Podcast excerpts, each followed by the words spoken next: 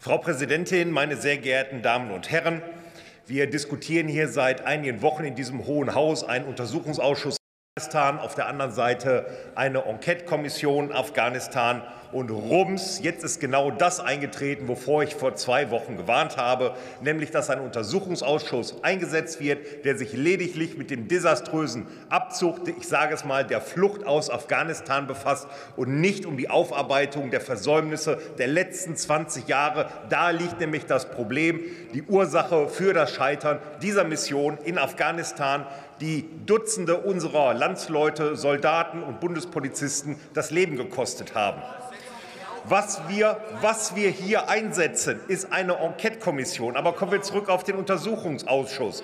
Der Untersuchungsausschuss ist heute Nacht um 0.40 Uhr in diesem Hohen Hause beschlossen worden, kurz vor der Beratung des Hopfengesetzes und eine Stunde bevor wir, meine Fraktion, durch einen Hammelsprung dieses unwürdige Treiben in diesem Hohen Haus ohne Beschlussfähigkeit beendet haben.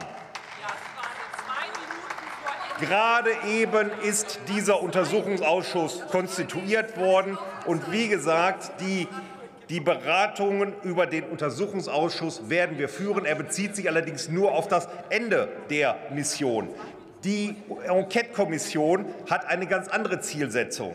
Wenn wir uns einmal die Geschäftsordnung des Deutschen Bundestages steht dort in § 56, der sich mit Enquete-Kommissionen beschäftigt, im Satz 1, ich zitiere, zur Vorbereitung von Entscheidungen über umfangreiche und bedeutsame Sachkomplexe kann der Bundestag eine Enquete-Kommission einsetzen. Für alle Zuschauer oben auch auf den Rängen, ich erkläre es Ihnen, hier ist konsensuales Handeln und ein Konsens erforderlich. Dieser Konsens kann nicht gegeben sein, wenn die Versäumnisse und Fehler der Vergangenheit nicht ordentlich aufgearbeitet worden sind.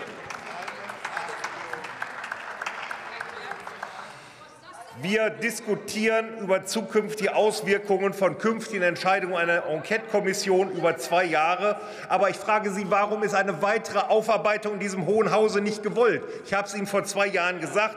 Ich befürchte, dass eine Krähe der anderen kein Auge aushackt. Und die Verantwortlichen für das Scheitern in Afghanistan, für diesen desaströsen Einsatz, der sitzt hier vor mir. SPD, CDU, CSU sind die Hauptverantwortlichen für dieses Scheitern für das Verbrennen von Milliarden deutschen Steuergeldes, für tote Landsleute und für eine Flucht aus Afghanistan, die in Afghanistan verbrannte Erde hinterlässt. Was Sie wollen, ist ein therapeutisches Aufarbeiten dieses Scheiterns. Gerade so viel, wie der Bürger vertragen kann, aber gerade auch nur so viel, um sich aus der Verantwortung zu stehlen.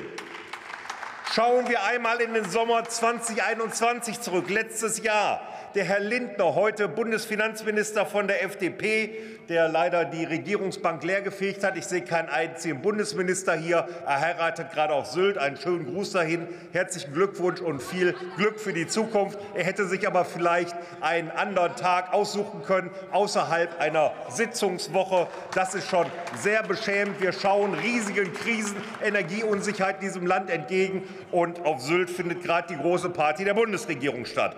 Außerdem hat Frau Baerbock, heute Bundesaußenministerin, zusammen mit Herrn Lindner erklärt, eine umfangreiche Aufarbeitung Scheiterns wird in einem Untersuchungsausschuss erfolgen. Kaum sind Sie in Regierungsverantwortung, ist das Schnee von gestern klar nach dem Motto, was stört mich mein Geschwätz von gestern. Dieser Enquete-Kommission werden wir nicht zustimmen. Es ist eine Farce. Wir haben eine Verpflichtung gegenüber den Opfern. Der werden wir mit einer Enquete-Kommission so nicht gerecht. Und ein letztes Wort zu Frau Gambier, die gerade eben vor mir gesprochen hatte von den Grünen. Sie sind noch nicht so lange hier in diesem Politikgeschäft drin. Sie sagten eben, wir tragen eine Verantwortung ähm, für die Menschen in Afghanistan. In erster Linie, Frau Gambier, tragen wir eine Verantwortung für unsere Landsleute und für die Familien unserer Landsleute, insbesondere der Soldaten, denen wir hier auch gedenken, die in diesem Einsatz gefallen sind. Vielen Dank für Ihre Aufmerksamkeit.